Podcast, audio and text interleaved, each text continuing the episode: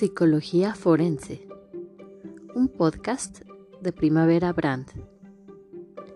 La psicología forense es aquella que auxilia al proceso de administración de justicia en los tribunales, generalmente a través de dictámenes periciales en psicología. Su participación no se limita a procesos penales orales, sino que también puede ser utilizada en procesos laborales, civiles, familiares, según se necesite. El caso que les presento el día de hoy lo atendí en su momento en calidad de abogada de la interesada. Adelante. Hola, licenciada, buenas tardes. ¿Me podría atender, por favor?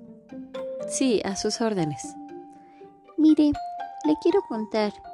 Yo tuve un novio y fruto de esa relación tuvimos un bebé. Él no quiso continuar la relación, por lo que celebramos un convenio de alimentos y convivencia para mi bebé. Mi hija ya tiene ocho años y hace como dos que su papá no la ve, y hace además como cuatro que ya no da alimentos.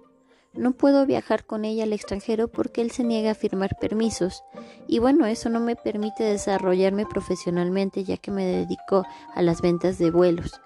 Él tampoco se ocupa de la niña, Hace poquito me casé y mi esposo quiere hacerse cargo de mi hija, pero bueno, no puede reconocerla porque aún tiene el apellido de su papá. ¿Me puede ayudar?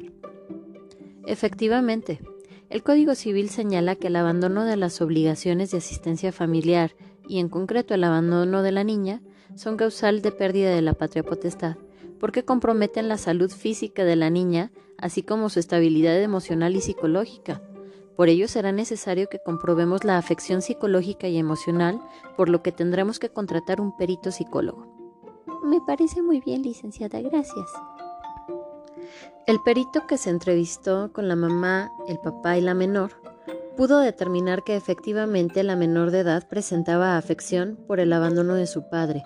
Además, pudo establecer las deficiencias en cuanto al estilo de crianza del padre y los aciertos en el estilo de crianza de la madre, y establecer una recomendación ante esta situación. Con el peritaje se comprobó además la afectación o trastorno psicológico que padecía la menor a consecuencia del abandono de su padre, que la relación con él era nula y que presentaba confusión al indicar que su padre era en realidad el esposo de su mamá.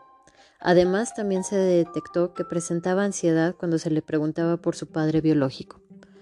Con este peritaje, adminiculado con otras pruebas, el juez llegó a la convicción de que lo mejor era decretar la pérdida de la patria potestad en contra del padre biológico de la menor.